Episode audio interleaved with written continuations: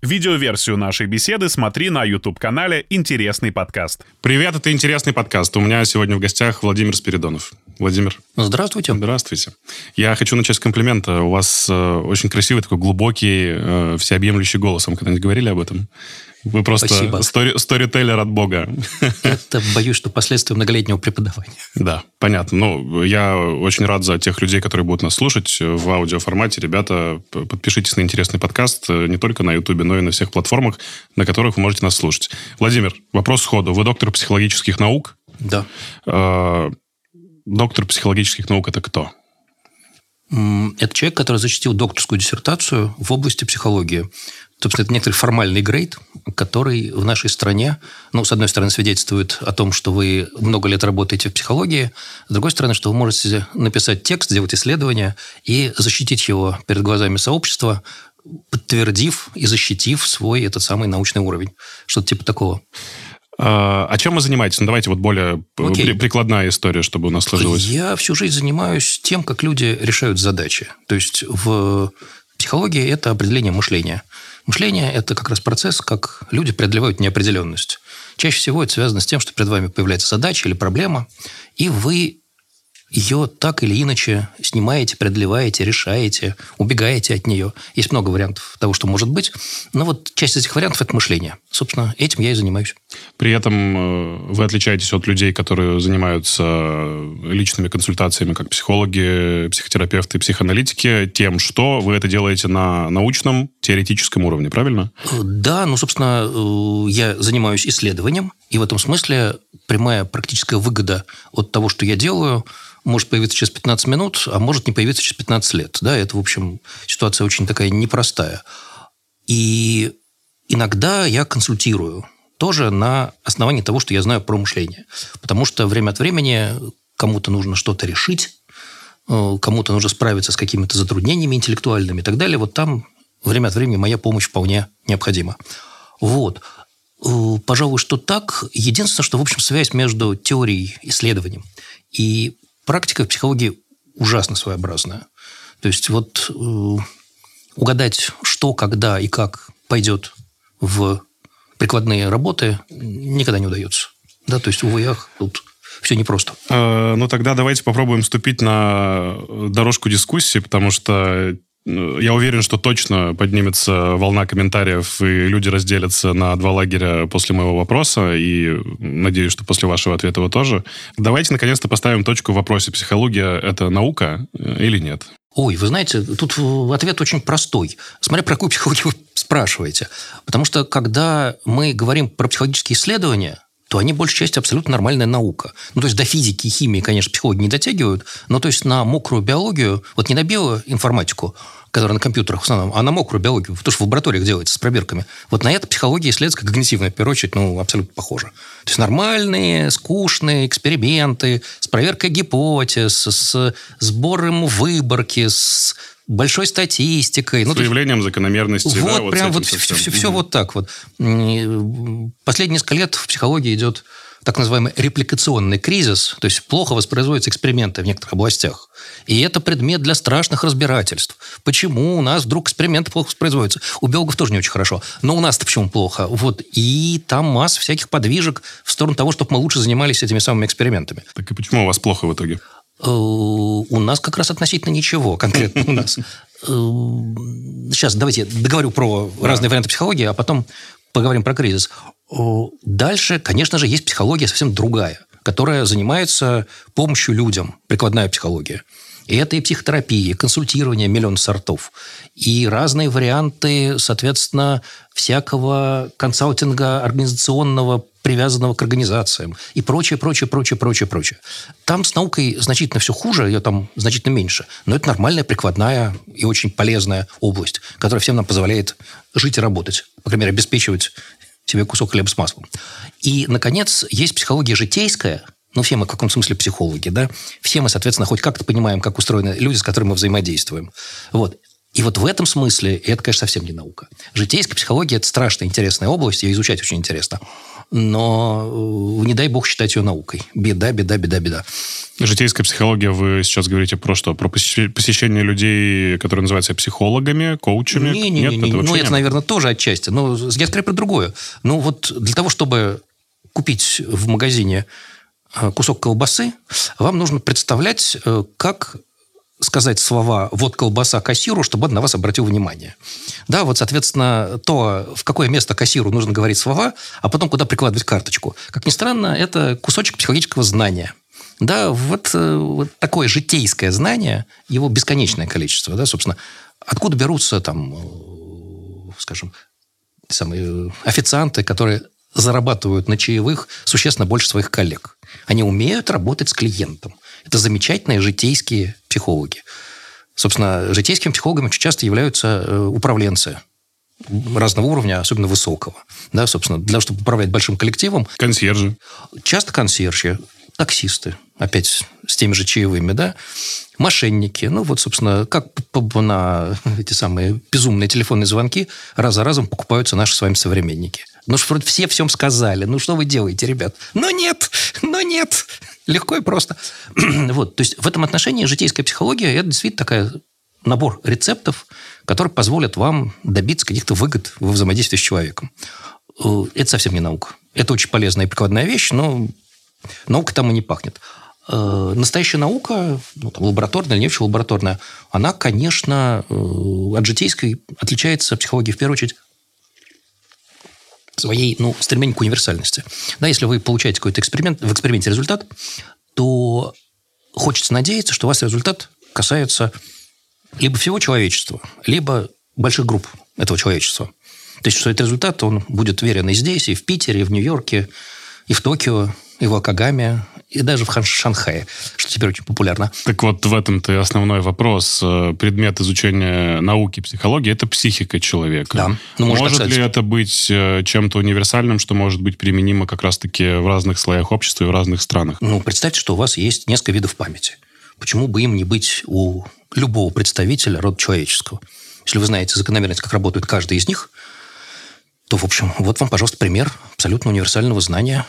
Понятно, что я немножко утрирую, и там на эти виды памяти будет влиять всякий культурный опыт. В разных культурах чуть-чуть вещи будут отличаться. Но, опять-таки, кросс-культурная психология это умеет фиксировать. Пожалуйста. То есть как раз в этом отношении э, понятно, э, какого рода знания нужно получать, чтобы оно было именно таким всеобщим, универсальным. Да, и понятно, какое знание таковым не будет. Вот. Ну, вот из примеров давайте, каких, э, какие знания будут э, фундаментальными и будут применяться, какие не будут применяться, например. Ну, например, соответственно, вот э, такая мода последних нескольких лет после работы Канемана – это искажение рациональности отклонение от рациональности, байесы, так называемое мышление. Ну вот, кажется, что мы с вами существа, которые стремятся к собственной выгоде, э, умеют считать, ну, хотя бы деньги, соответственно, умеют видеть какие-то западни, которые ставят нам жизнь и прочее, прочее, прочее, прочее. Но как только мы начинаем проверять эти смелые догадки в лобовых экспериментах, вдруг выясняется, что наше мышление, человеческое мышление, даже образованных людей, оно ну, совсем не похоже на этот рациональный идеал, который я такими грубыми мазками очертил. Ну, то есть, э, как только вот мы начинаем всерьез проверять то, что делают люди в каких-то конкретных ситуациях, ну, это просто беда, беда, беда, беда. Но Канеман за это Нобелевскую премию получил. За абсолютно просто иррациональность мышления. Причем э, там милый пафос в его работах заключался в том, что э, в основном испытуемые были американцы, ну, которые вроде как образчик некоторой рациональности, особенно в обращении с деньгами. И там, конечно, просто... А теперь мы расскажем, насколько вы рациональны на самом деле. Ха-ха-ха. Вот. И там действительно много очень показательных работ, где видно, насколько, ну, скажем, мы зависим в принятии решений от того, как задается нам вопрос. Ну, это катастрофа. Э, Приходя в магазин, э, то, что вы купите, зависит от формы предложения вам товаров, от той ценовой рамки, которую вам предложат. Не то, что вы увидите ценники на окне, на стене, на телевизоре. Сами увидите, конечно. Но при этом то, как вам подадут набор товаров, вот как сформируется рамочка, в рамках которой будете принимать финансовое решение, от этого оно и зависит. Ну и так далее, и так далее, и так далее. То есть в этом отношении вот это вот, э, ну уж я не знаю, помойная яма человеческого мышления, не знаю, как иначе сказать, да, она действительно оказывается в значительной степени универсальной. В том смысле, что в самых разных частях этой планеты люди, представители нашего с вами биологического вида, делают одни и те же ошибки. Да, ну вот грустный факт, да, и дальше мы можем задуматься, что с этим можно и нужно, и нужно ли с этим что-то делать. Вот, вот, пожалуйста, вот.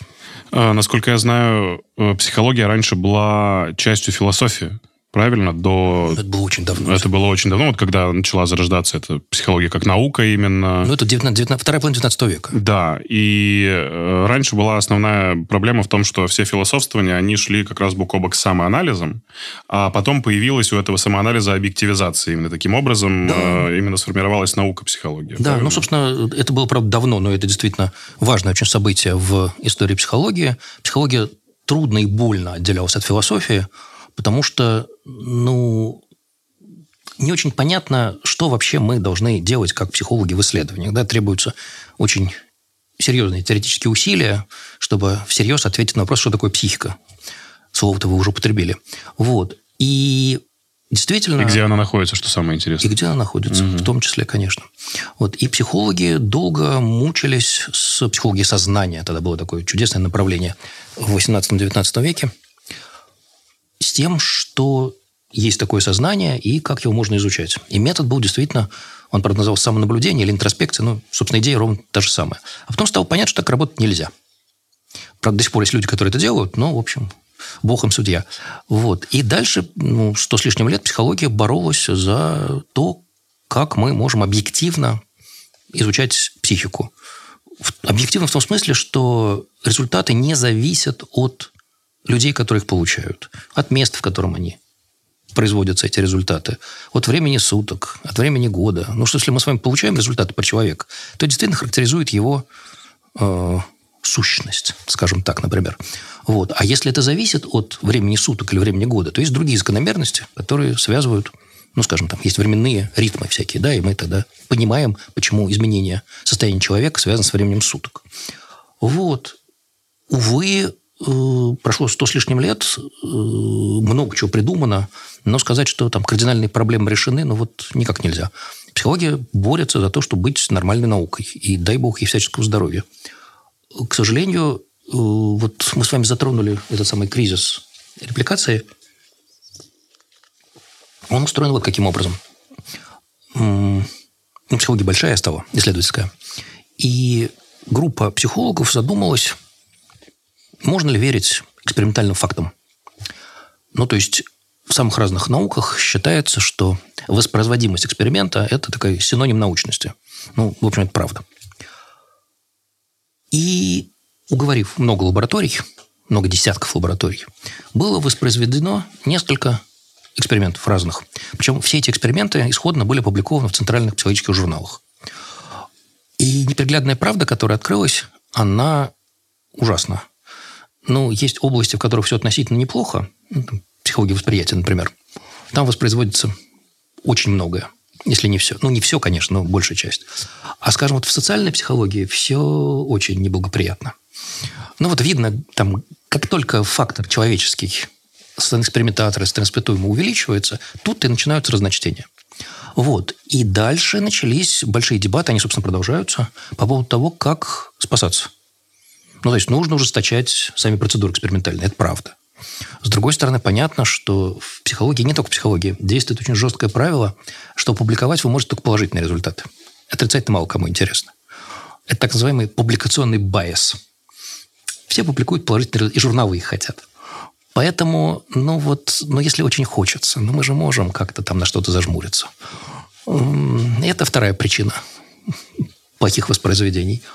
Вот. И, наконец, есть действительно много просто неучтенных факторов. То есть, когда эксперимент проводится не очень чисто, появляется куча побочных переменных. Да, они появляются не только у нас. Собственно, лет... Появляются искажения внутри искажений. Да. Угу. Да, да, да, да, да. И поэтому результаты плавают существенных пределах. И именно поэтому к психологии как науке основная претензия? То есть, э, потому думаю, что вы размываете факты и закрываете на что-то глаза? Или... Претензия возникла значительно раньше, чем появился этот кризис. Э, для широкой публики совершенно неизвестно, что психологи умеют делать строгие исследования. То есть это совсем такая не общеизвестная истина. При этом, чем подробнее и внятнее рассказываются про эти исследования, тем хуже ситуация становится, потому что наука же ужасно скучная. Чтобы разобраться с тем, что там делают эти восколобы, не пойми кто, в лабораториях, нужно быть кучу времени. А так одна фраза, что вы, ребята, не наука, а хрен знает что. Решает все проблемы. Ну, и к философии, собственно, Философия вообще история, отстой, да. это же известно. Кому же она нужна? Ну, э, давай, я так понимаю, что проблема в том, что м, как раз-таки психику, которую изучает психология, невозможно нащупать и локализовать. И поэтому вся дискуссия вокруг того, что это не точная наука, сводится к тому, что это не наука вообще. Ох, вот то, что психика нематериальна, это принципиально важная вещь. Да, собственно, ну, действительно, есть вещи, которые мы не можем потрогать руками. Например, ну, нельзя потрогать руками стоимость. Нервную систему нельзя потрогать. Нервную систему можно потрогать. Почему же? Еще как. А, хорошо, вы про мозг сейчас. Э, нет, и мозг можно потрогать руками. Но если не у живого человека, конечно, если только не в ситуации операции. Но еще раз, есть масса вещей, которые устроены таким поразительным образом, которые руками зацепить нельзя, укусить нельзя. Или там, как сказал один старомец, они тень не отбрасывают. Общество не отбрасывает тень. Ну вот хоть убейся. Способности не отбрасывают тень. Ну и прочее, прочее, прочее, прочее. Ну, на самом деле, естественно, науки в такой ситуации работают. Ну, скажем, ну, астрономы ну, не могут пощупать нейтронные звезды. Они вынуждены изучать их издалека. Ну, ничего, изучают. Ну, по крайней мере, у них есть какие-то математические расчеты, чтобы до них дотянуться. Есть, и теории есть, да. да. Но поэтому психологи, в общем, тут хорошо бы иметь какие-то теории, конечно, в ответ. Но это не отменяет того неприятного факта, что психика или сознание, они нематериальны. Но их правда нельзя пощупать. Но вот это вот поразительно. Но вот есть масса вещей, и это вот одна из них или целый набор таких вещей, так. которые не поддаются э, ощупыванию, не поддаются чувственному восприятию, сказал психолог. Не понюхать, не укусить, не ущипнуть. Сознание нельзя. Ну вот нельзя и все.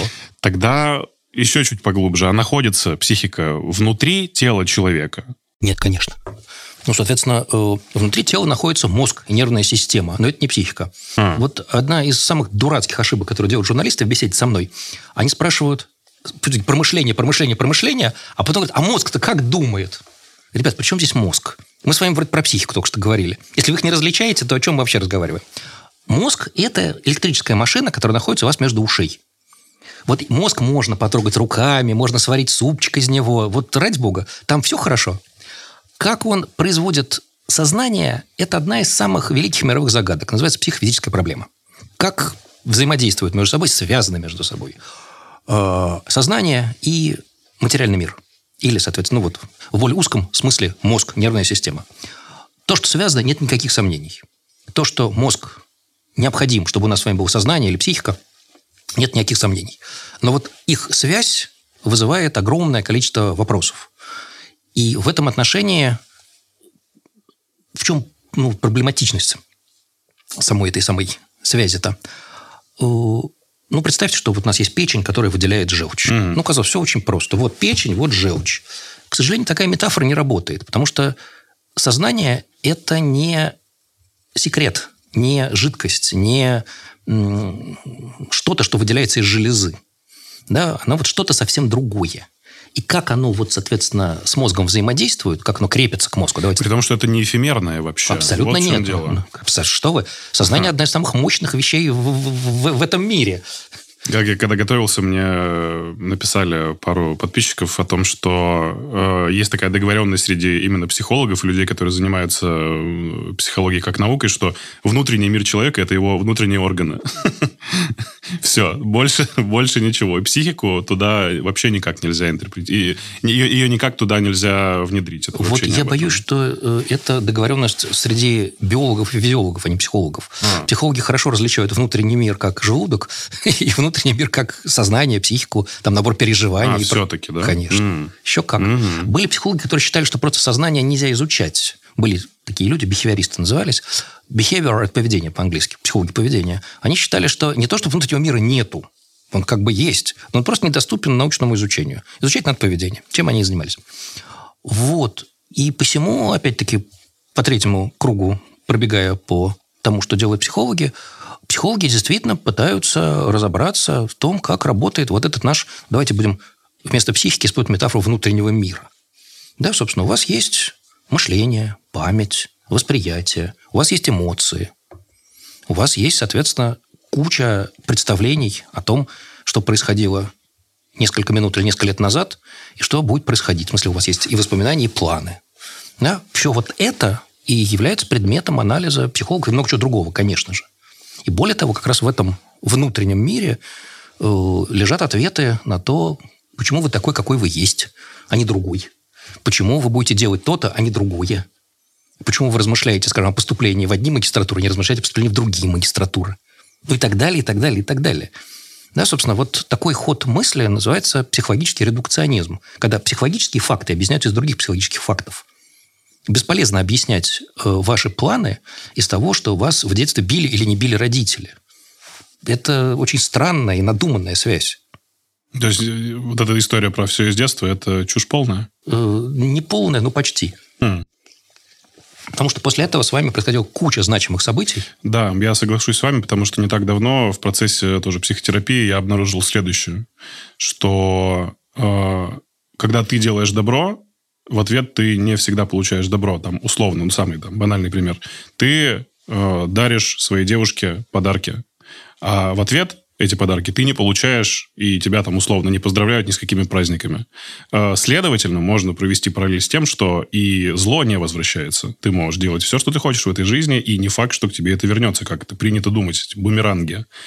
Ну, вот, собственно, рассказы про бумеранги – это такие психотерапевтические сказки. Они полезны в одних ситуациях, они совершенно бестолковы в других ситуациях. Абсолютно, но, да. Но действительно попытка описать удобный способ сказать, язык для описания ваших проблем. Причем в психотерапии много разных языков для описания, потому что проблемы очень разные. Люди очень разные и сложно устроенные существа. Вот. Поэтому еще раз, заканчивая песню про мозг, кажется, тут все должно быть вот в каком отношении понятно. Э, изучать психику – это не значит изучать мозг. Изучать мозг – это не значит изучать психику.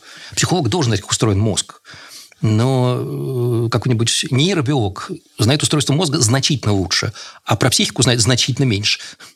Вот сами вы уже успели сказать о том, что давайте использовать метафору психика-внутренний мир. Э, и часто тоже и ваши коллеги и работают по метафоричным каким-то э, теориям. И Юнг был тоже очень таким любителем метафор. Вообще, насколько наука допускает метафоричность? Смотря в каком виде и в каком месте. То есть, если мы с вами начинаем строить теории научные, настоящие научные теории, то очень часто все начинается именно с метафоры. Причем это далеко не психологическая приблуда. Если вы вспомните, скажем, физику, ну, не быть в школьном курсе физики, если помните, вам рассказывали о том, что э, Резерфорд, сейчас Резерфорд ли? Да, Резерфорд, по-моему, построил модель атома, которая похожа на Солнечную систему. Ну, вот прям метафора. Вот в середине что-то тяжелое, ядро, а там Солнце. А вокруг что-то болтается. Там планеты, а тут, соответственно, электрончики.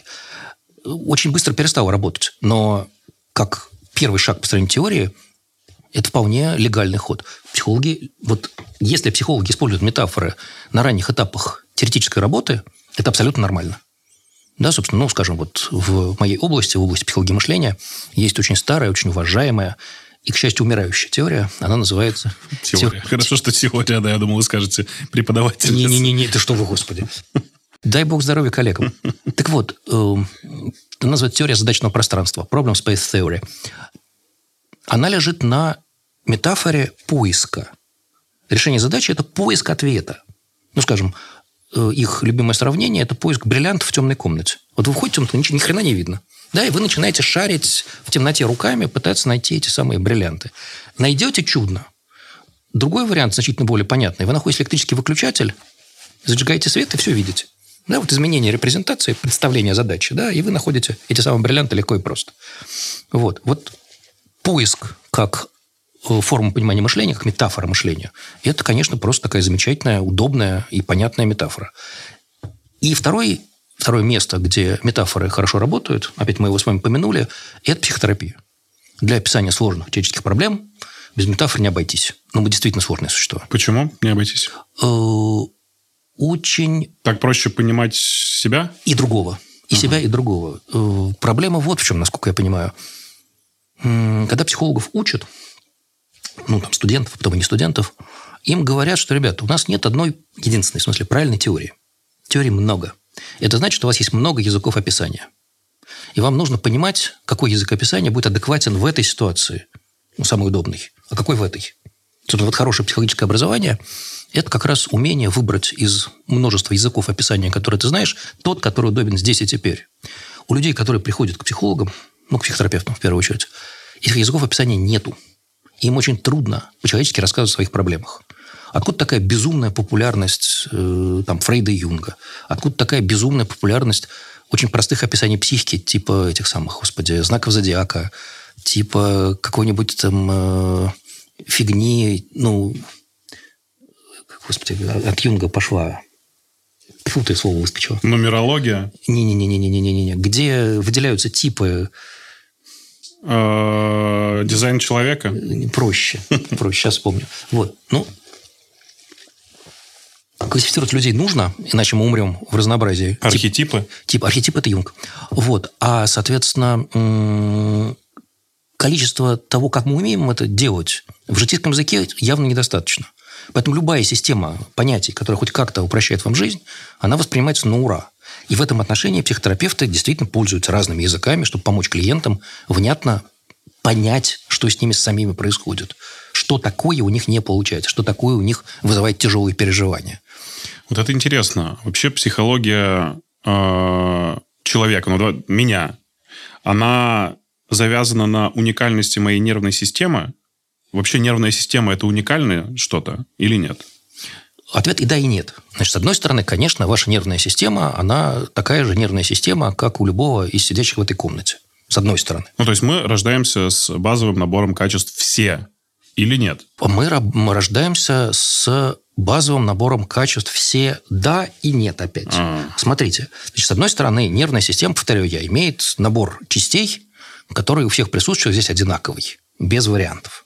Иначе бы человек здесь не, не сидел, а был бы в тяжелой клинике. С другой стороны, опять-таки, ваша нервная система росла и взрослела вместе с вами. Ну, мозг в первую очередь. Да, она ходила в детский сад, если вы ходили. Она ползала по полу, собирая там какие-нибудь камешки и ободрывала коленки, играя в мячик в пол, возле полутора лет. Слушала музыку. Слушала всякую музыку. Ходила в школу, дралась, била стекла. Да, там целовалась с девушками, еще чего-то, еще чего-то, еще чего-то. Вот весь этот опыт, он зашит собран в вашей нервной системе. И в этом смысле ваша нервная система абсолютно уникальна. Потому что тот путь, который вы прожили, не проживал больше никто. Э, понял. А насколько нервная система может быть э, связана с э, генетикой тогда? Ну, то есть, если я э, приобретаю какой-то опыт, через этот опыт я формирую свою нервную систему и, ну, там, получаю к 30 годам то, что получаю, но говорят же, что если, допустим, там ребенок в неврозе, то смотрит на его мать, например. Ну, всегда. Вот смотрите, значит, соответственно, когда мы говорим о генетике, насколько я понимаю, мы с вами имеем в виду те вещи, которые закодированы в наборе генов Абсолютно. и пришли от пап да. с мамой. Э, эти вещи очень важны. Но при этом э, тот набор генов, который вы получили от папы с мамой, должен был реализовываться на этом свете. Да, соответственно, он, этот набор генов, попал в какую-то среду которая в чем-то благоприятствовала развитию этого набора, каких-то способностей, а как, в чем-то не благоприятствовал. Набор генов с какого-то момента начал выбирать какой-то путь свой, свою дорожку. Что-то ему нравилось, что-то нет. Что-то получалось лучше, что-то нет. То есть в этом отношении генетика имеет существенный вклад в то, во что мы вырастаем. Но при этом самые разные прижизненные события Воспитание, обучение, язык, социальная среда, школа. Все это имеет не меньшее значение. Э, психогенетические исследования, которые давно ведутся, и самый их такой клевый метод – это близнецовый метод. Когда у вас есть пара близнецов, которые по разным причинам вдруг оказываются в разных семьях. В Британии такое очень любят. Вот. У вас абсолютно генетически скажем, монозиготные близнецы, одинаковые абсолютно. Но один воспитывался в родной семье, второй у тетки. И дальше вот сравнивать их одно удовольствие, как вы понимаете. Потому что э, вклад врожденных характеристик, он одинаковый, а прижизненный опыт разный. Вот. Ну, собственно, раскладки разные, но примерно пополам. Примерно 50% от генов 50% прижизненно формируется от среды, средой задается. При этом в разных возрастах эта зависимость разная, что особенно интересно. То есть процесс очень нелинейный и очень хитрый. И то, и другое важно. Да, ну, повторяю, значит, вот в разных пропорциях, в разных возрастах. И не только гены важны. Давайте назовем хоть что, что, что еще важно. Важен язык, который вам придется выучить, когда вы рождаетесь в языковой среде. Важен культурный антураж. Те культурные предметы, с которыми вам предстоит работать. Начиная от ножей и вилок. Если это ножи и вилки, а не палочки, скажем, китайцев. Мячики, или, которые вы играете, или что-то другое. Вот. Э, не менее важен тот набор семейных традиций и практик, которые приняты.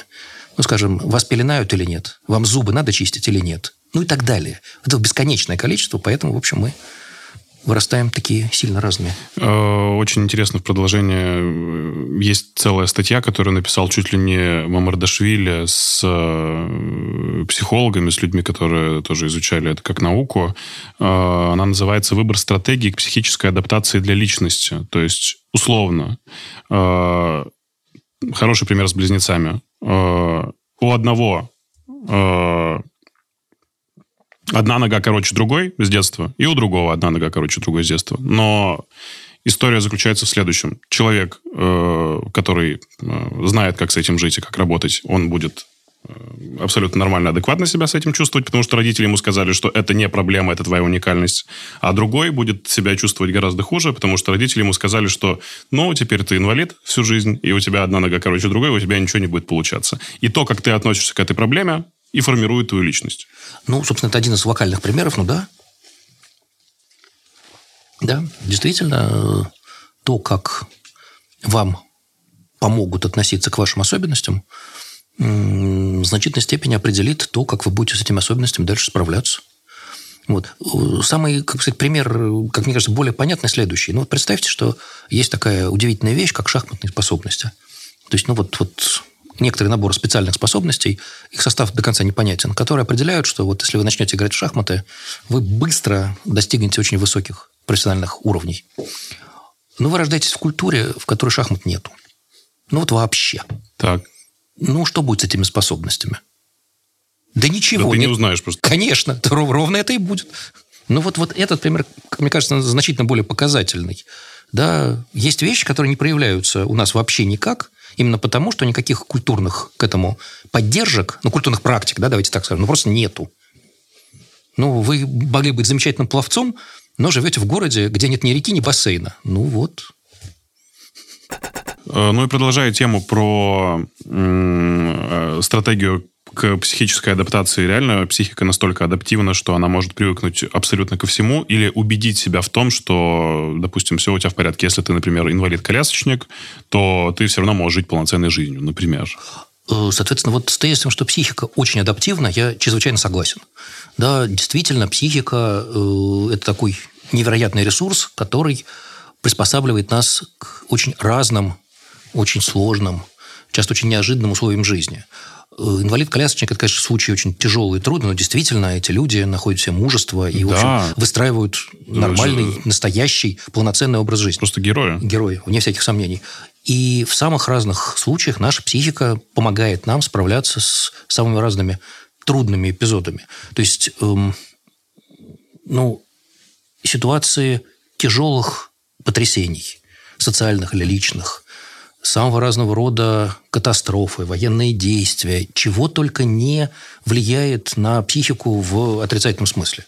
И в этом отношении, ну, как бы мы не были такими высокоадаптивными, род человеческий давно кончился. Это совершенно однозначно. А суть по всему на это не похожа. Вроде как мы живем, живем и собираемся жить дальше. Причем э, адаптация – это штука очень многоликая и многомерная. Да? Это и выработка каких-то новых привычек, новых форм жизни, новых форм, ну, не форм жизни, конечно, новых форм образа жизни, что-нибудь типа такого. Смена места жительства, смена круга общения. Психологи выделяют такой очень важный э, и интересный кусочек психики. Э, их впервые выделил эти стратегии психолог фамилия Лазарус. Это называется копинг-стратегии. Английский глагол to cope – преодолевать, справляться. Да, копинг-стратегии – это вот специальные стратегии, которые помогают вам выдерживать трудные ситуации. Э, их с тех пор по-разному разные люди выделяли, но сама идея, что у нас есть специальные способы борьбы с проблемными ситуациями, в этом нет никакого сомнения. Да, они позволяют нам удерживать равновесие в самых сложных ситуациях. Причем, э, опять-таки, достаточно быстро стало понятно, что копинги, копинг-стратегии бывают разные, в том смысле, что бывают адаптивные и не очень адаптивные. Э, имеется в виду следующее, что применительно к вам лично есть стратегии более удачные, которые позволят вам быстрее угу. вернуться в дееспособное, рабочее какое-то там нормальное состояние и менее удачное. Да? То есть это не абсолютная характеристика скорее, а вот именно применительно к конкретным людям или группам людей. Вот, вот э, ну, по сути, любой может принять любые правила игры. Вопрос э, твоих умений, навыков и, опять же, опыта, который ты наработал за всю жизнь. Вы все время э, неявно или явно склоняете меня и слушателей к сознательным решениям. Да, вот я принимаю правила игры. Это верно, но только до некоторой степени, потому что масса вещей в нашей психике работает помимо нашего сознания. Ну вот с этого наш разговор и начался, потому ну, что мне очень любопытно понять, насколько механика э, учения психологии действительно может быть применима в широком э, спектре своих возможностей, понимаете? То есть насколько психология как наука может э, давать нам какие-нибудь, э, ну, не знаю, там, аксиомы, что мы применяли как, там, не знаю, вид как род. Погодите, погодите. Массово, понимаете? Вот погодите. Соответственно, когда вы взыскуете массовых рецептов, то это рецепты, которые действительно транслируются э, на уровне «делай раз», «делай два», «делай три». Такие рецепты есть, но, во-первых, они не самые эффективные, и, главное, не самые интересные – а куча вещей в психике работает, ну, позвольте странную метафору, тихой сапой.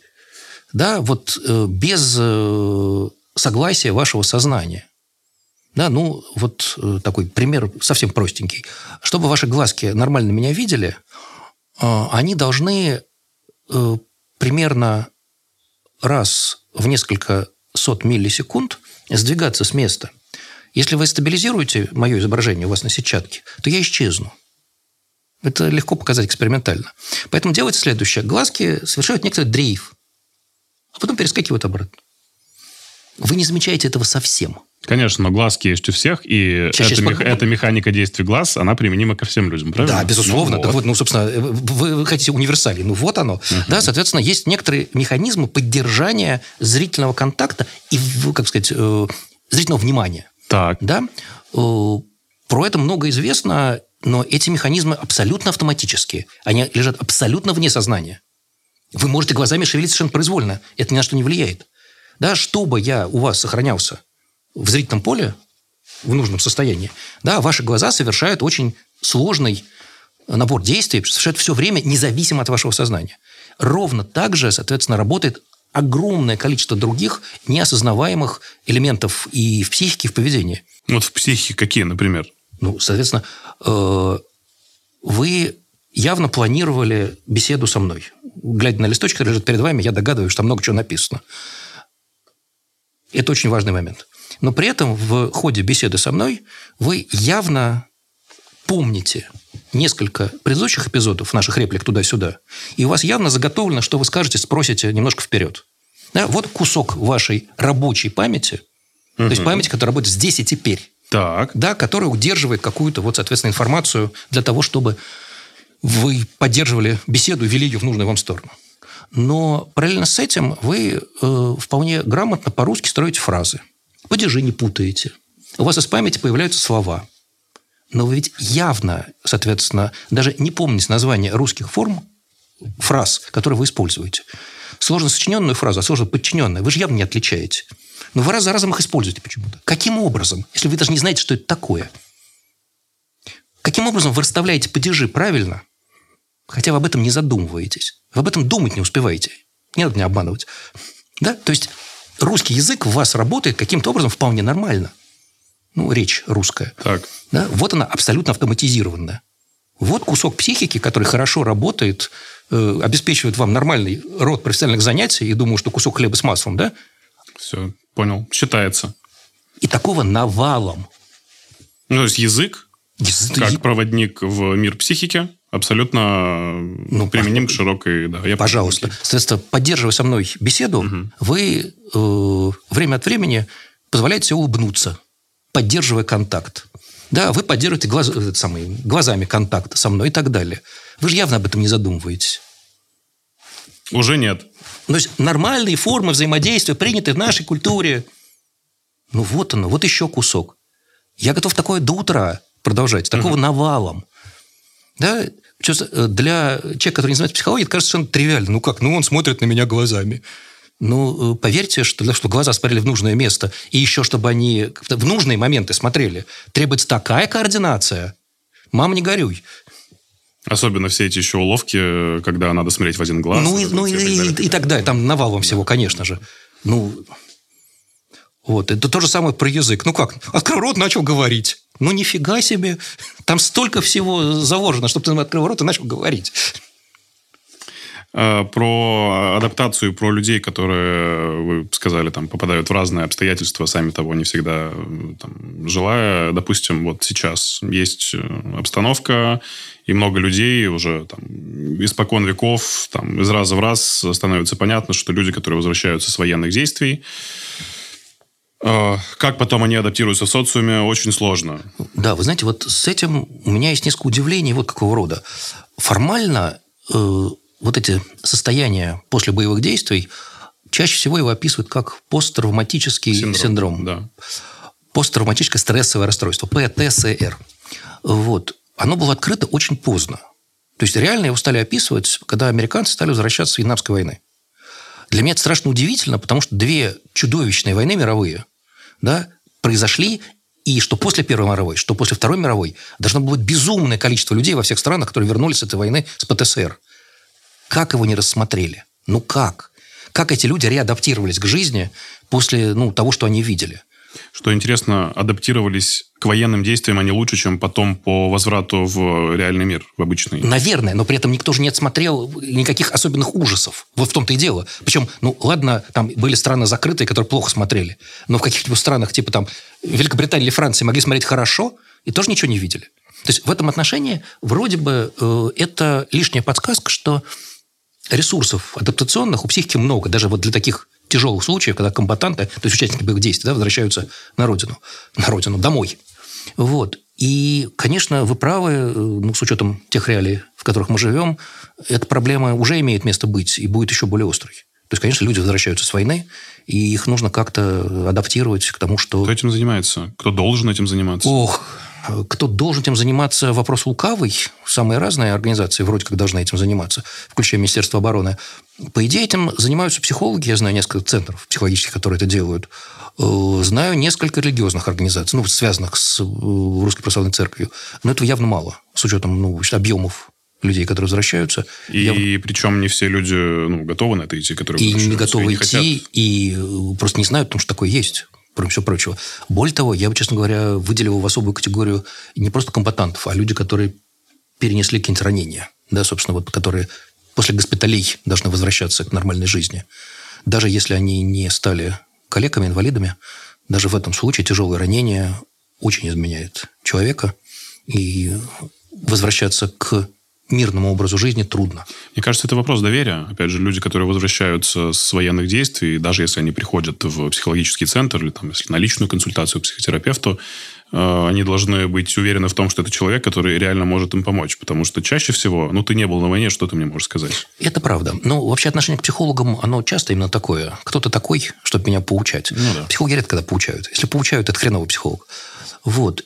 С другой стороны, ну, э, случаев, когда непрофессиональная помощь заканчивается плохо, их много, и давайте расскажу не наш случай, чтобы, в общем, никого не обидеть. Такой страшненький эпизод в Штатах, в Соединенных Штатах был после Иракской войны, через сколько-то лет. Был такой персонаж, лучший снайпер армии Соединенных Штатов. Ну, вот человек, который был замечательным снайпером. Какие там выигрывал армейский конкурс, еще что-то, еще что-то. Потом ушел в отставку. И из самых лучших побуждений он стал пытаться помогать э, людям с ПТСР после армии. После боевых действий, конечно, но не просто после армии. Что он делал? Ну, он понимал, что у них плохо с контролем агрессии. Это, собственно, одна из основных проблем. Такая неконтролируемая агрессия, причем в неожиданный момент. И он стал их брать, возить на стрельбище. И они вместе стреляли по мишеням. И сколько-то времени это очень помогало. Ну, то есть вы берете человека с кучей оружия, приезжаете и, значит, пуляете. Я даже представляю, чем заканчивается эта история. Ну, я думаю, что история понятна. Один из этих человек, который он привез, вместо того, стрелять в мишени, расстрелял всех присутствующих, включая этого самого замечательного американского снайпера. Да, какой? Да, американский снайпер, что ли, так называется. А, даже фильм есть, говорят. Фильма не видел, это реальная история. Ну, да, на реальных событиях. Вот. И таких фильмов очень много. Если, если, напря- если напрягусь, даже имена вспомню. Но опять, да, вот, вот собственно, вот это к вопросу о профессиональной помощи. Он старался, он, как сказать, делал шаги в нужную сторону. Но так, ну, так нельзя. А как можно, кто знает? Ох, это очень сложный вопрос. Понятно, что все-таки с ПТСРом психологи работают. Понятно, что работают не только с боевым ПТСРом. Да, но вот я только хотел спросить, что ПТСР же он может быть не только после том-то- войны, это же том-то и дело. Именно, разные ну, потрясения в жизни. Именно бывают. поэтому, собственно, есть некоторые ответы. Понятно, что психологи имеют какие-то рецепты, рецепты явно ограниченные, но тем не менее они есть. Да, собственно, и если это будет поставлено в виде задачи, ну, психологи таки умеют учиться. И в этом отношении процесс пойдет. То есть, опираясь на тот опыт, который есть, опираясь на тех специалистов, которые есть, конечно, в эту игру можно и нужно играть. Потому что иначе я боюсь, что Ну, это будем, повторение 90-х просто, к сожалению. мы будем иметь, да, большие проблемы э, на улицах городов. Потому что я боюсь, что помимо людей, которые вернутся, э, и поток оружия, конечно же, никуда не денется. Вот с этим будет не менее неприятно.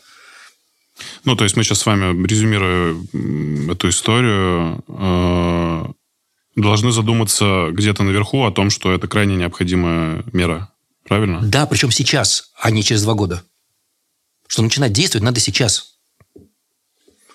Потому что пока, э, ну, то есть, как известно, в нашей стране пока жареный петух не клюнет, никто не перекрестится, но вот э, пока еще ситуация не острая и всяких трудных кейсов уже видно несколько, но не самых ужасных, еще к этому можно успеть подготовиться. И все-таки и психологическое сообщество в стране достаточно неплохое, с точки зрения профессиональной, я имею в виду. И есть люди, которые умеют работать с ПТСР. То есть вот начинать работу надо вот ну, буквально сегодня вечером. И это не шутки. Как за годы вашей деятельности менялось отношение к депрессии? Вот что я хотел у вас спросить. Она стала модной. Депрессия, депрессия была нормальным клиническим синдромом, скорее психиатрическим даже, чем психологическим. Вот. Но по мере того, как э, психологи становились массовой профессией, и э, визиты к психологу становились менее позорными, а более популярными, вдруг казалось, что быть в депрессии – это, в общем, вполне легальное состояние. Но не в клинической же депрессии. Клиническая депрессия – это, конечно, ужасная штука. Тут надо все-таки понимать, что люди, которые не психологи, депрессию называют ну, просто устойчиво сниженное настроение, такую агидонию, когда ничего особенно не хочется, и, в общем, ломает что-либо делать, и прочее, прочее, прочее. Вот, но вот депрессия стала модным, э, модным словцом для описания своих состояний. Давайте тогда опишем, что такое реальная депрессия, потому что, ну, как мне кажется, люди стали более информированы, но, как вы уже успели заметить, э, не совсем верно интерпретирующие эту депрессию. Быть информированным ну, человеком, который является ученым, я думаю, что гораздо более правильно. И мне кажется, что сейчас самое время говорить о том, что такое депрессия. Потому что действительно ее стало очень много, и там продажи антидепрессантов в нашей стране за последний год, говорят, ну, какие-то рекордные вышли числа. Да, да, и при этом, к счастью, мы пока не достигаем результатов э, Соединенных Штатов, где, в общем, продажа антидепрессантов – это Каждый четвертый. совсем большой бизнес, и самые разные проблемы люди пытаются глушить антидепрессантами, что плохо закончится. Э, Еще раз, э, вот про подробности депрессии, конечно, нужно разговаривать не со мной, а с клиническими психологами, это понятно. Но в целом речь идет о некотором, ну, более-менее устойчивом синдроме. Синдром – это сочетание симптомов, причем закономерное сочетание. Э, У вас будет сниженный эмоциональный фон, то есть вы будете раздражены, недовольны, или он просто просто сниженный. У вас будет агидония, то есть вы будете ничего не хотеть. Или, соответственно, э, хотеть самых простых вещей, а что все остальные от вас отстали. И вещи, и люди. И, соответственно, э, третий момент, э, кроме названных, ну, что-нибудь Не, ну даже для простых описаний, я думаю, что уже этого вполне хватит. Вот. Ну вот, вот у вас есть человек, который ничего не хочет. Вот он вот, вот такой. Да, он все делает из-под палки, причем не обязательно из-под внешней палки, может быть, из-под своей палки. Сколько можно лежать, пойди пройдись хотя бы. Да, что-то вот типа такого. Вот. Э, Причем, ну, депрессия – это нормально, вот такое легкое депрессивное состояние – это нормальное состояние для человека. Сниженный эмоциональный фон – это нормально. Да, вопрос о степени выраженности. И клиническая депрессия – это когда эти вещи нарастают до такой степени, что вы ну, вообще не можете ухаживать за собой даже. У вас нарушаются даже навыки самообслуживания. Вот. Но повторюсь, да, то, с чем работают психологи, чаще всего это, конечно, ну, более легкие версии того же самого события, того же самого состояния. Вот. И депрессия, вообще говоря, является такой генерализованной реакцией, обобщенной реакцией на самые разные жизненные события. Да, то есть в этом отношении словить депрессию можно, ну, по очень многим причинам, а часто без такой видимой причины. Ну, вы замечаете, что общество в целом ставит э, крест на психических проблемах сейчас, что не принято до сих пор, даже несмотря на то, что действительно изобилие психологов, психотерапевтов, людей, которые считают себя таковыми, э, не дает э, полного понимания проблемы. Сейчас, вот я бы разделил тут две вещи. Первое, как раз я бы отметил, что за последние 20 лет стало значительно лучше. То есть, соответственно, психические заболевания перестали рассматриваться как приговор – все-таки существенная часть населения, насколько можно судить по опросам, не испытывает отвращения к психически больным или к симптоматике. Это вот первый разговор. И второй разговор э, заключается в том, что э, понятие нормы размылось. Вот не очень понятно, что такое да. нормальный человек сегодня. Вот я бы mm-hmm. вот, вот, вот так бы повернул разговор, и это значительно более серьезный момент. Причем норма размылась в самых разных отношениях. Какие отношения между людьми нормальные, какие нет какие браки нормальные, какие нет. Да? Все вот это теперь является, несмотря на то, что законодательно все жестко зарегулировано, в обществе консенсуса нету никакого. И дальше его будет только меньше. Потому что стало понятно, что мы очень разные. И формы такого, ну, как сказать, накладывания шаблонов на развивающихся людей, которые были при советской власти, эта ситуация точно рухнула. Мы действительно развиваемся очень по-разному. Давайте приведу пример из другой области, чтобы было понятно, насколько ситуация острая школьные программы заточены на некоторую возрастную норму. Вот дети к такому возрасту должны уметь что-то и знать вот то-то. А к следующему вот что-то вот такое. Эти нормы были получены хрен знает когда. Но чуть ли не до Великой Отечественной войны. Ну, может быть, в 50-60-е годы. Сейчас эти нормы не соответствуют вообще ничему. Дети развиваются по-разному. То есть количество вариантов развития, нормального развития, зашкаливает. Да, собственно, на кого рассчитаны школьные программы? Какой результат вы хотите получить на выходе? Да, о чем речь? Ну, собственно, вот ровно то же самое. Diversity торжествует. Причем торжествует в самых невероятных формах.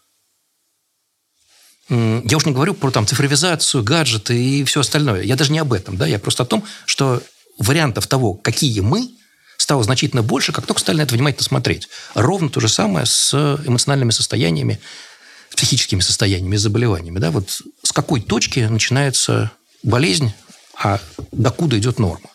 Да? Ну вот, собственно, сколько человек должен лежать в своей кровати, вылезая только в магазин, чтобы мы посчитали, что его депрессия стала клинической. Это вопрос точно не ко мне, но вопрос именно вот такой. Да? Насколько он может держаться на своих там, советах друзей, родственников. На алкоголя. Алкоголь на некоторых простых таблетках, не пойдя ни к психологу, ни к психиатру. Ну, вот, вот что-то. Слушайте, ну... Мне вспоминается дурацкая история, очень страшная, которая произошла в родном городе в моем в сентябре, когда стрелок в школу зашел. Человек стоял, как выяснилось, на учете в психодиспансере с вялотекущей шизофренией. Все начинают задавать вопрос, а где корень проблемы? А, давайте усилять охранные пункты в школах, Давайте делать дополнительные кнопки, чтобы можно было быстрее приехать, среагировать. Но проблема-то, мне кажется, не в этом, а в том, что психдиспансер, который должен, ну, по сути, курировать этого человека гораздо более внимательно и активно, не делал это. Ну, с одной стороны, это правда. С одной стороны, психдиспансер мог бы лучше работать. С другой стороны, вы же представляете, сколько у них стоит на учете людей с такой шизофренией. И? Сейчас. Стрелком является один. Да, соответственно, является ли шизофрения пусковым крючком, вопрос неочевидный. Ну, определенно является. Нет, нет, нет, она создает некоторый фон, конечно. Но если посмотреть на исследования, в родном отечестве есть очень занятный психолог Кирилл Хломов, который занимается буллингами, школьной стрельбой и так далее. Но вот у него по статьям можно посмотреть статистику, в основном не нашу, к сожалению, по поводу того, кто стреляет. Вы будете смеяться, но людей, которым потом подтвердили психиатрический диагноз, меньше 7%. В основном стреляет норма. Она находится в не очень нормальном состоянии, но потом, если ее берут живьем, это норма. Что это за состояние-то такое? Как человек принимает это решение, я не понимаю. Ну, то есть для меня самым страшным является отсутствие контроля этих состояний, неважно, там, самим человеком или обществом, или людьми, которые должны за этим наблюдать. Ну, что должно произойти, чтобы мы начали это замечать, даже эти 7%, пускай? Э, вот тут я вас вынужден огорчить, потому что проконтролировать состояние человека почти невозможно, особенно взрослого человека. Э, как правило, это не, не особо взрослые люди, вот в чем дело. Нет, но это подростки, это юноши. Но еще раз, собственно, э, субкультура подростковая устроена таким образом, что все, что можно прятать от взрослых, будет спрятано. Да, э, там ведь, я не знаю, про какой конкретно вы случай говорили, потому что стрельба была в нескольких городах в последние годы. А, там же самое угнетающее, когда я, скажем, обсуждаю с студентами эту ситуацию – Стрелки же большей частью в соцсетях рассказывают что-нибудь, что вообще говоря, а постериоре дает возможность все понять. И я говорю, ну вот вы такое видите, что вы будете делать? Мне отвечают ничего. Потому что, ну, во-первых, никакой гарантии нету, а потом мы не стукачи. Я говорю, ребята, там 20 трупов потом, вы о чем? И? К чему мы приходим? Ну, мы, это, это все понятно. И что дальше? Приход... Сейчас мы приходим к очень неприятной ситуации. Дело не в психиатрической подоплеке, хотя в ней тоже, а в том, что, соответственно, есть явное противоречие между миром взрослых и миром стрелков этих. И его нельзя не замечать, его пора увидеть наконец. Да, с этим и был связан мой вопрос в целом. Каким образом, кто должен этим заниматься, что должно Опять, произойти? вот здесь нет общего ответа. Понятно, что проблема комплексная, и ответственных должно быть много. И это опять будет как всегда ну, понятно, да. у э, семеняник дитё без глазу. То есть понятно, что, соответственно, хорошо было бы, чтобы с этим или с похожими людьми работали какие-то специалисты. Но формально стрелки э, не имели отношения к тем организациям, которые стреляли. Не, не ко всем имели отношения, я так аккуратно сказал. Непонятно, какой специалист мог бы их уцепить. Да, понятно, что для относительно небольших городов где происходили эти события, э, распространенность специалистов моего профиля не очень велика. Это и, факт. И они не очень дешевые. Семьи не очень состоятельны, чтобы отправить ребенка, не ребенка, уже подростка туда. У этих подростков плохой контакт с родителями. Родители ни хрена не понимали, что было с их детьми. Мягко говоря. Я бы еще жестче сказал, если бы эфир посмотрел. Да, соответственно, никто не посмотрел – никто не догадался там что-то такое сделать. Понятно, что корень проблемы где-то гораздо более вот, то есть ситуация да, глубоко зарыта. очень тяжелая, потому как э, ну, я бы сказал, что некоторая удача, что в нашей стране стреляют так редко, а не наоборот. То есть все-таки какие-то структуры социальные, контролирующие, что ли, работают. Я не умоляю ни в коем случае э, там, оперативность реакции э, людей, которые должны оперативно реагировать. Я да, понимаю да. прекрасно, что есть люди, которые там жертвуют собой, там, ложатся на амбразуру и так далее, и так далее, но... Но это не решение, конечно. Абсолютно. И э, психологическое состояние в целом жителей нашей страны, как мне кажется, очень плачевно.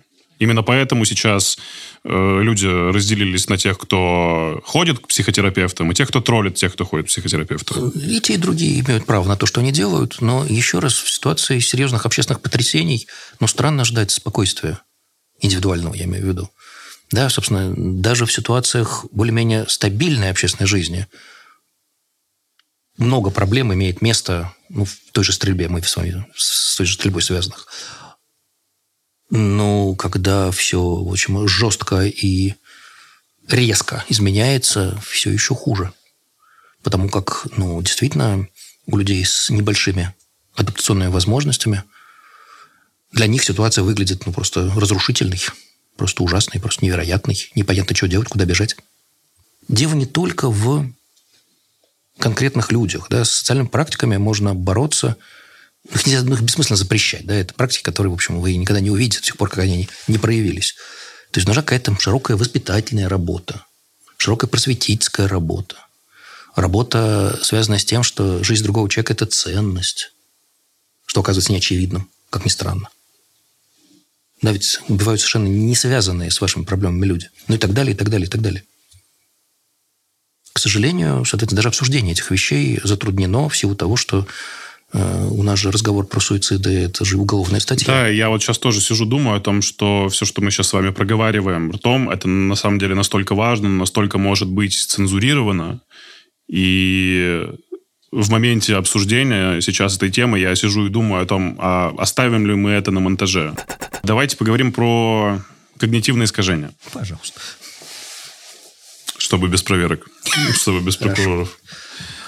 А, Мне кажется, нет ни одного человека сегодня, который не живет э, без когнитивных искажений. Ну да, ну ведь, погодите, когнитивные искажения, которые вот Кнован написал, там же в этом в чем весь, извините, прикол, не могу другого слова употребить, что это результат нормального работы мышления. Вот нормальное мышление работает так, что чтобы оно работало, у него должны быть когнитивные искажения. Там в этом же кайф-то. Там вот, собственно, если я правильно понимаю, за это дали Нобелевскую премию. Что вот, вот, вот сама идея, она прям переворачивает ситуацию с ног на голову. Это не ошибки, это ошибки. Это ошибки, потому что это так работает. Это ошибка во имя жизни, да? Правильно? Это ошибка во имя того, чтобы я мог вообще думать. Э, Я тут недавно узнал, что такое конфабуляция. Очень прикольно. Мне кажется, что это вообще моя любимая. Чисто тема про меня. Ну, вы, вы знаете, да, что это, это такая когнитивная ошибка, при которой, ну, типа, пробелы памяти человека, они э, бессознательно заполняются информацией, которая как будто бы тебе уже где-то привиделось. Условно, я говорю, э, убери этот кусок из монтажа, он там точно был. Ты говоришь, тут его нет. Я говорю, я его помню, он был абсолютно точно. Я запомнил, что это случилось. Оказывается, что его там нет. Но почему-то моя память в какой-то момент подменила мне эти слайды, я заполнил пространство чем-то, чего на самом деле не было. Да, ну у вас совсем простой пример, а люди бывают рассказывают просто целые истории. Да, да, да, да, да. Живут вообще э, совершенно в несуществующем мире, который они сами себе придумали. Да, да. Вот. Поэтому, ну, собственно, когнитивные искажения, повторяю я, я думаю, что с этим связана их такая поразительная популярность. Они очень простые и наглядные. Их легко поймать, что на себе, что на своих друзьях. И потом они, вот действительно, повторяю, это ну, проявление того, что мышление работает. Что у вас действительно есть мышление, оно вот такое, вот там, там, там, все хорошо, вот мы вас поймали за хвост, вот ошибка. Как-то вот так. Какие ваши любимые когнитивные искажения? Расскажите о них. На каких вы себя ловите? Ну, я себя ловлю на многих, у меня нормальное мышление. Тут, в общем, без проблем. Э, Я очень, э, как бы сказать, связан э, с когнитивным искажением вложенных усилий, например, да, когда вот вы много раз что-то делаете или во что-то вкладываетесь, и потом жалко бросить, потому что уж А результата нет, Результата не нет, просто нет, нету, нет. а черти что. Мгм. Вот, но вот уж столько всего потрачено, ну как же, ну еще попробуем, потерпим, постараемся. Что-нибудь типа такого. Вот. Э, Лаборатория моя регулярно занимается исследованием чего-нибудь такого. Ну, не просто искажение, но это уже столько всего понаделано, смешно. Но в каких-нибудь конкретных контекстах, когда э, это связано с какими-то дополнительными интересными особенностями мышления того же самого. Вот. Что-нибудь рассказать надо. А когнитивные искажения это всегда... Сейчас я сформулирую этот вопрос, потому что это очень интересно. Э, Условно, вот э, как отличить когнитивное искажение от неправильности восприятия жизни, например, или мира? Или это одно и то Это же? одно и Это то же. равно, да? Это абсолютно. Просто неправильное восприятие реальности. Кон- Но только оно, вот, когда мы говорим про цвет реальности, это может что-то очень большое. Искажение – это локальная очень вещь. Ну вот смотрите, э, недавно история про то, что все сидели в пандемию дома, увеличилось количество разводов. Да. Фигня полная. Я начал изучать это все. Оказалось, что количество разводов не увеличилось. Это Статистика ЗАГСа говорит о том, что совершенно все нормально. Люди, наоборот, начали узнавать друг друга и жить еще лучше. Нет, ну, собственно, опять, в разных странах по-разному. Есть где-то, где стало разводов больше, где все... Ну, Вы знаете людей, которые развелись реально во время пандемии? Да. Да? Да, не очень много, но знаю. А, но опять, окей. э, что такое развод? Развод в ЗАГСе, это когда у вас были печати в паспорте. А поскольку гражданский брак сейчас Ну, расставание, окей, Да, хорошо. на- да. народ разошелся. Знаю энное количество случаев. Вот. Опять, я не, не переоцениваю количество. Как раз знаю и романы, завязавшиеся во время И пандемии. Я тоже. Ну, поэтому все, все окей. Люди Это такая же ошибка базового процента называется. Это когнитивное искажение, когда Да. ты предпочитаешь э, э, свой опыт статистики, когда ты говоришь, да, я слышал.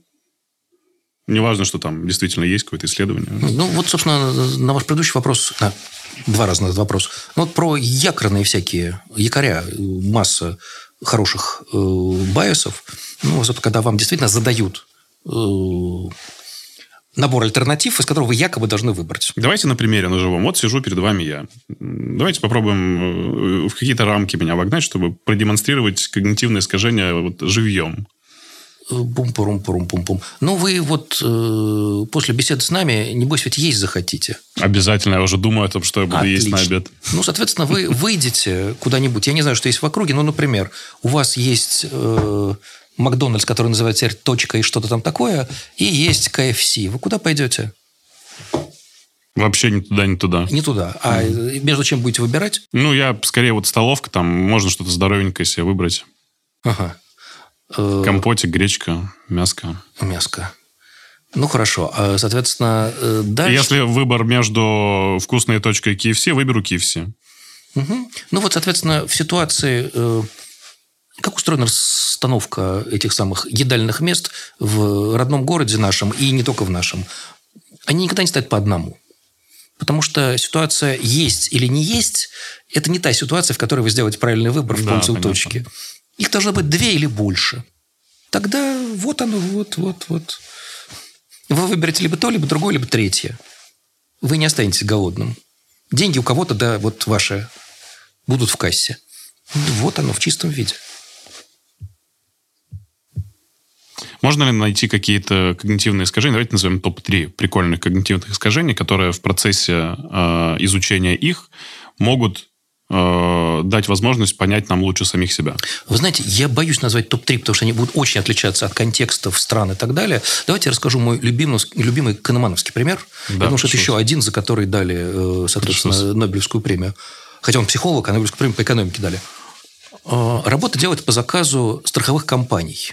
Американских, подчеркиваю. Все в Штатах происходит. И, соответственно, он вместе с ними обращает внимание, что подписывая некоторый договор на страхование автомобиля, в двух практически соседних штатах люди платят разные деньги за практически один и тот же договор. Но только в договоре в штате А есть дополнительная галочка, что если э, услугами страховой компании вам предстоит воспользоваться, то вы еще имеете право лично присутствовать на суде, где она вас будет защищать. Это стоит лишних, ну, там, условно, 200 долларов. И все автоматически подписывают договор на эти лишние 200 долларов, при том, что правом эти пользуются меньше, чем одна сотая, по-моему, процента. Вот искажение, когда вы подписываете документ с поставленными галочками, это вот просто классика. Какой выход из ситуации? Ну, выход... Читать внимательно Ну, договор. это, это- ну, это не, это не выход. Понятно, что это не спасает ни от чего. Конечно, документ понимает читать. Да? Но, соответственно, знаете, что галочки расставлены, вас ловят. Вот будьте уверены, это так. Это не зависит, там, страховая компания, банк, соответственно, э, установка новых окон вам и так далее. Вот галочка – попытка вас поймать. А, Извините, Нобелевская премия по экономике. Да-да-да, я понимаю. Я понимаю. А, Почему завел вообще тему о когнитивных искажениях? Потому что есть ощущение, что вся пропаганда на них построена. Но не только на них. Но пропаганда, конечно, строится на каких-то очень простых вещах, э, поскольку на, как сказать, умную пропаганду нет ни времени, ни сил, ни денег явно. Пропаганда работает э, очень простыми и, главное, дубовыми и, к сожалению, эффективными механизмами. Если вы можете много раз повторять одно и то же, Да. Делайте это, и это выстрелит э, всегда. Потому что никто не будет вас проверять. Э, навыков работы с информацией, потому что сейчас очень неудачно с критическим мышлением. Даже если они есть, их почти никто не использует. Это просто беда какая-то. Да, собственно, ну вот э, там, вы включаете на 5 минут любую новостную программу, что нашу, что не нашу, и дальше фиксируете ее, и у вас есть работа на сутки, проверяется все. Ну, понятно, что разваливается и там, и там целиком, но вранье практически все полностью. Ну, кто будет этим заниматься? Ну, кто же этим будет заниматься? Да. Вот. Поэтому ужас, ужас, ужас. То есть, как сказал кто-то из остроумцев, пропаганда – второе ядерное оружие. Вне всяких сомнений, это так. Вот. При этом вроде как э, сейчас это страшно, критическое мышление, я имею в виду, страшно популярно и в школах, и в вузах. Пытаются разные люди показать, как с надо работать, как вы можете, ну не то что обезопасить себя, но, по крайней мере, снизить вероятность подставиться под что-то. Насколько я понимаю, особенно сильных эффектов нет.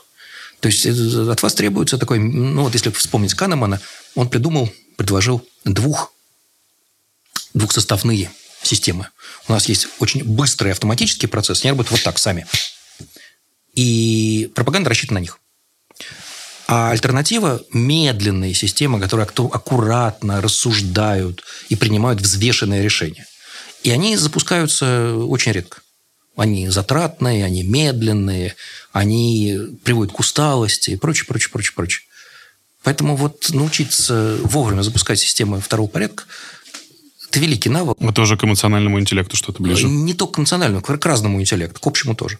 Вот. Но, к сожалению, вот, повторяю, хороших рецептов я не знаю. Все мы стараемся этим заниматься в меру своей испорченности. Но я не думаю, что это имеет сильные последствия. Ну, то есть, там, к сожалению, там простой рецепт просто не лезь в пропаганду. То есть, не сталкивайтесь с ней. Выключите телевизор. Ну, все ли нас услышат? Ну, так никто нас не услышит. Да.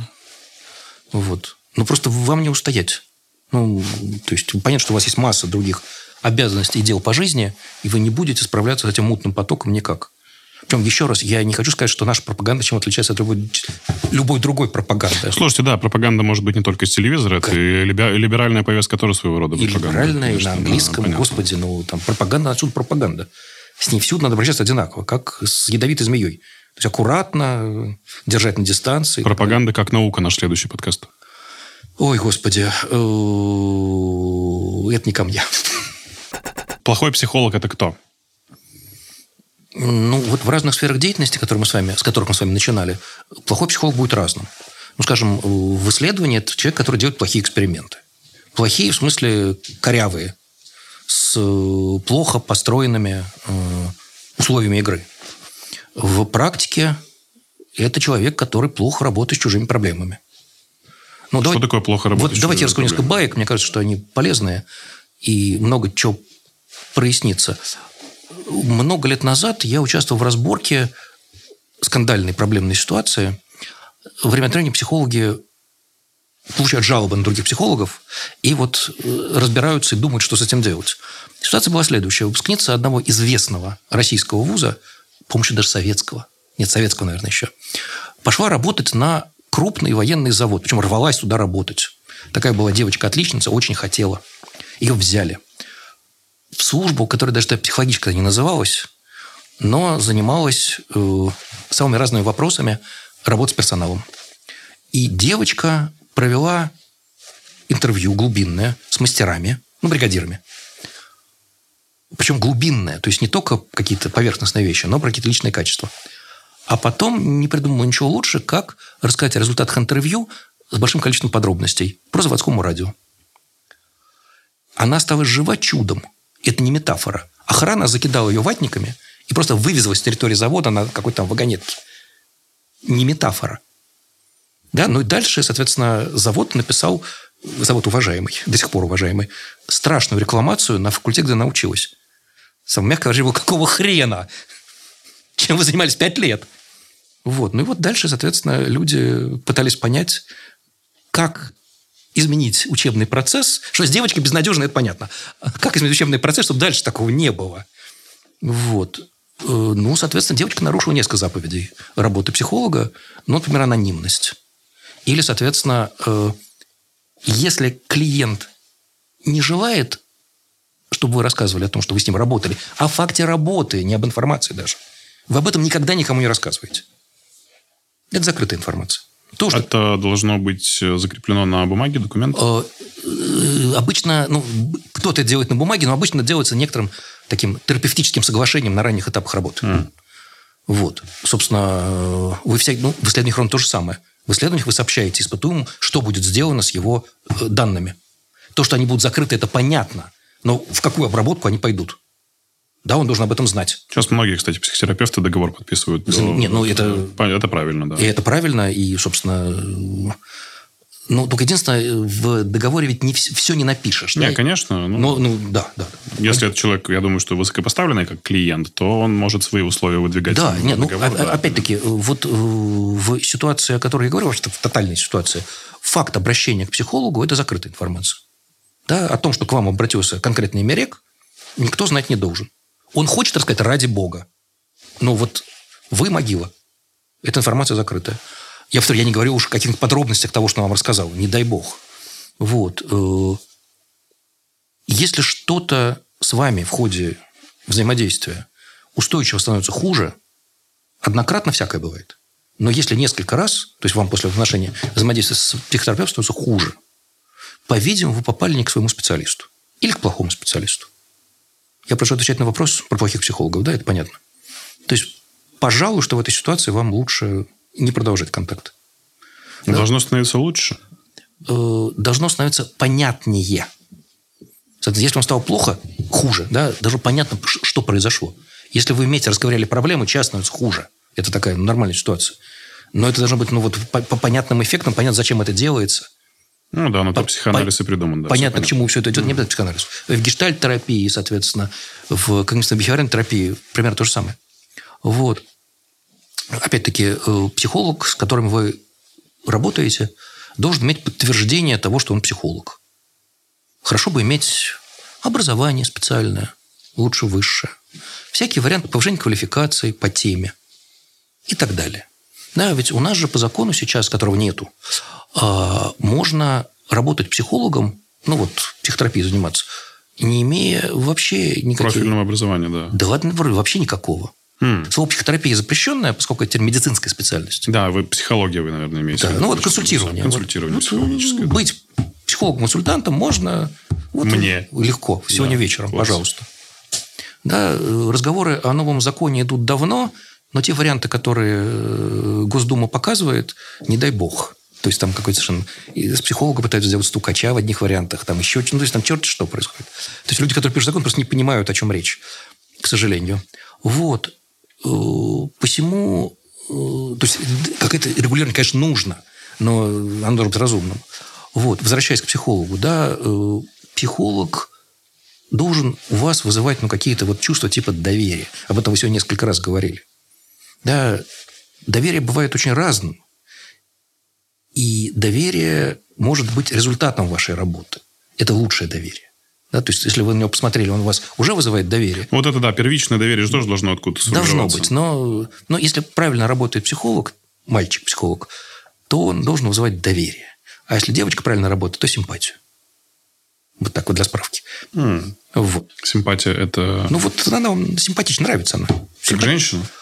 Э, Как женщина, как говорит, как смотрит, как спрашивает. Ну, как специалист тоже получается.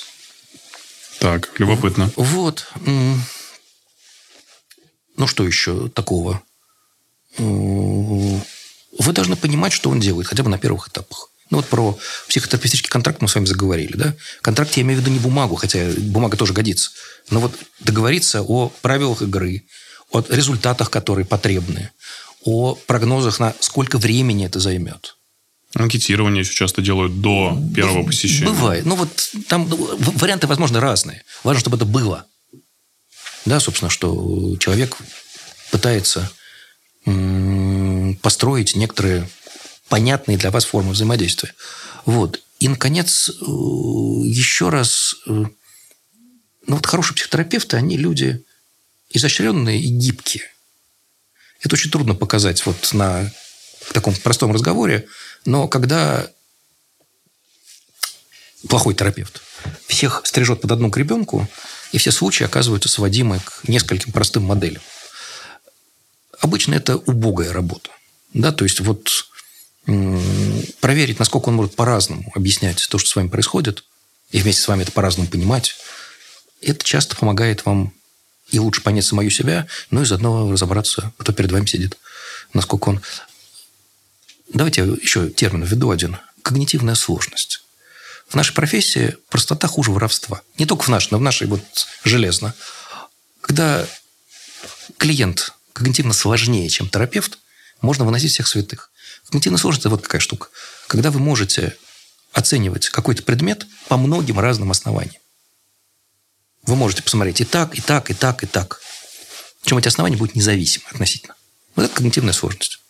Вот я повторяю, что вот когда вы сталкиваетесь с когнитивно простым терапевтом или просто работающим психологом, обычно это не есть хорошо. Повторяю, психологи профессионально умные существа. Должны быть, по крайней мере. А психотерапевт и психолог сразу понимает, э, сколько сеансов достаточно человеку, который к нему пришел на первое посещение? Нет, конечно, но тогда у него есть абсолютно внятные формулы, как договориться об этом. Мы сначала сделаем то-то, то-то, то-то, то-то. Это, скажем, две или три встречи. А после этого мы с вами примем решение, что будет дальше. Ну, вот нормально. Вот три встречи, а дальше мы с вами отдельно обсудим. Вот мы с вами достигли того-то, что мы делаем дальше. Мы можем продолжать, будем делать то-то, то-то, то-то. Можем остановиться. Это ваш выбор. Тут такой дискредитирующий немножечко вопрос, который мне э, поднакинули мои коллеги. Сказали, спроси-ка, а что если, ну вот, допустим, перед вами, как у практикующего психолога, окажется миллиардер?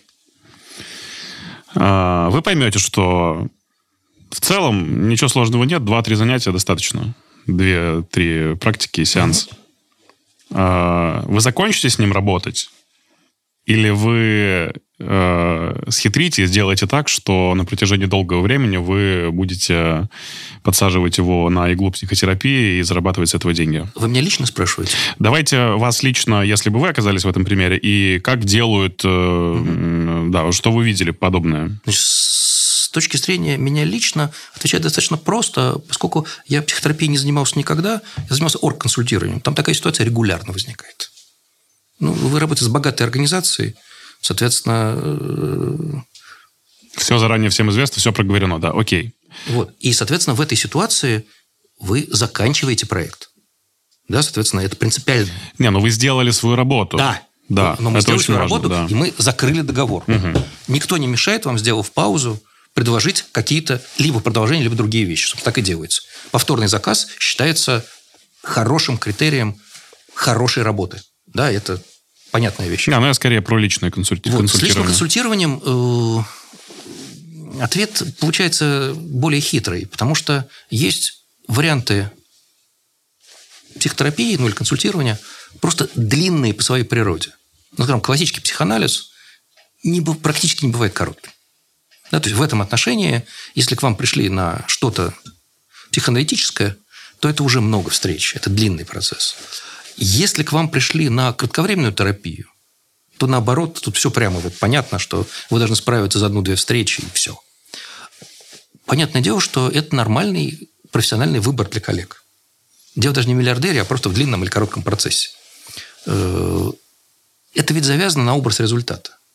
Что должно получиться после вашей психотерапевтической работы? Это ну, надо тоже обозначать сразу. Э, ну, формально об этом надо договориться, конечно. Вопрос о том, ну вот, собственно, глядя с моего берега, что человек после какого-то количества встреч с вами должен научиться стоять на собственных ногах. Ну, если он пришел к вам за некоторой помощью в решении какой-то проблемной ситуации, она должна разрешиться, у него должны быть средства для дальнейшего решения подобных ситуаций. Вы после этого не нуж... должны быть не нужны. Да? Собственно, э, ну, для меня это и есть нормальный способ работы. И это не значит, что он к вам потом не может обратиться, по аналогии с теми случаями, повторно с другими проблемными ситуациями. Такое, безусловно, тоже бывает. Но вот по моим представлениям вы должны закончить случай и его отпустить. Э, коллеги ведут себя по-разному. Ну, собственно, господи. Все чаще я слышу о том, что ну, он просто подсадил тебя и деньги Конечно. зарабатывает. Конечно. Такое, такое действительно есть, да? Такое тоже бывает. Mm. Но еще раз, э, все-таки в разных профессиональных сообществах, ну, терапевтических в том числе, есть вещь, которая называется этическая комиссия. И вы можете туда пожаловаться.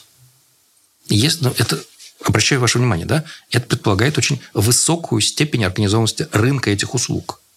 Есть ассоциации разного рода. Рынок есть, организованности до сих пор нет? Кое-какая есть, но не очень много. М. Да, ну, я повторяю, поскольку вы можете работать прямо сегодня вечером, ну, кому вы имеете отношение? Ни к кому. На кого, куда на вас пожаловаться? В суд? В налоговую. Ну, я уж не знаю, какие документы будут предъявлены, если вы не подписали бумаг. Никакие. Врете вы, что вы со мной работали? Первый раз я вас вижу. Не-не, это все совсем не праздная вещь. Поэтому по мере того, как сообщество структурируется, повторяю, я и рынок структурируется, и сейчас значительно лучше, чем 20 лет назад. Повторяю, я вот в Москве и в Питере э, насыщенность рынка специалистами уже такая, что появилась нормальная специализация. Ну, мере, была до этих грустных событий, о которых мы с вами сегодня говорили. И вы говорите, вот это мои случаи, а вот это не мои. И вы поднимаете телефонную трубку и отправляете человека к тем, кто работает с этими случаями. Вот в Москве и в Питере стало уже ну, вот просто вот нормальная Европа. Ну, вот, ну, никаких проблем не было. Это вот для меня был еще один показатель, что все идет в правильную сторону. Ну, потому что есть рынок, есть конкуренция, и сразу же понятно, кто хорош, кто не хорош, отсеиваются плохие, потому что их слишком много, и становится все понятно, да? Нет, и- и конкуренция, специализация, это как нормально в М, рынке. да-да-да. Разные ниши, все нормально, Мгм. как и должно быть. Вот. То есть в этом отношении, э, повторяю я, вы указываете на проблемные точки, но они не безнадежные. Да, то есть э, сообщество вполне понимает их и с ними работает. Все окей. Опять, в семье не без урода, всякое бывает. но про состояние в начале 2000-х даже вспоминать страшно.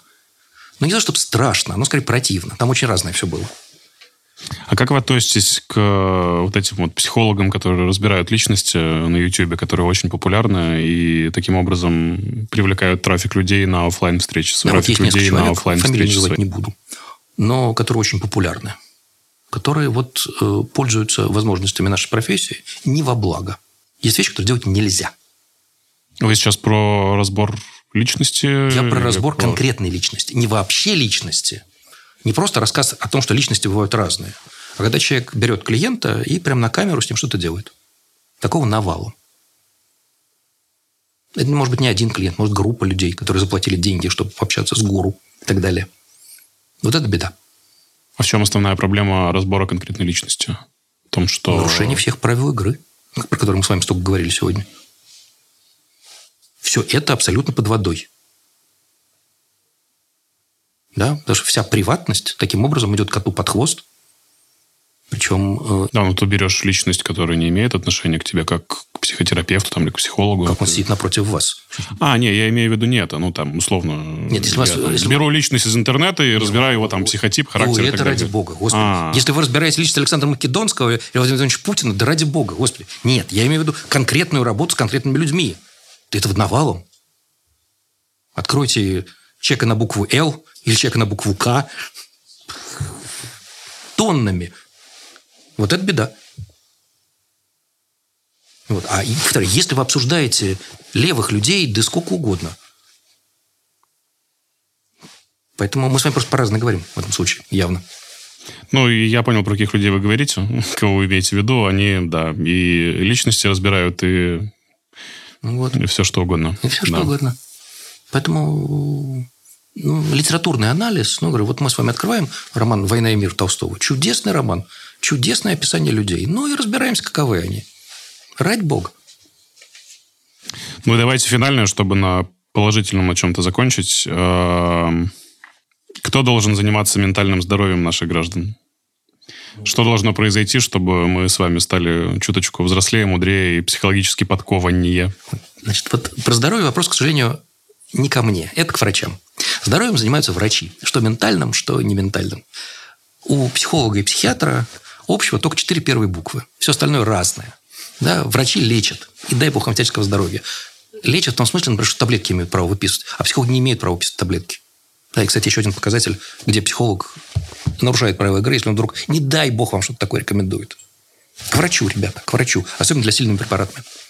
Вот. Э, а чтобы мы стали мудрее и так далее, э, мне кажется, что некоторая успокоенность, ну, ситуация как ни есть, не является катастрофической. Она неприятная, но такие в некоторых пределах она удержалась. Да, и пора все-таки обращать внимание на своих ближних и не очень ближних с тем, чтобы помогать им выдерживать те социальные передряги, которые выпали на нашу долю. Времена не выбирают, в них живут и умирают, как сказал поэт. Дальше очень оптимистически. Стихотворение продолжается.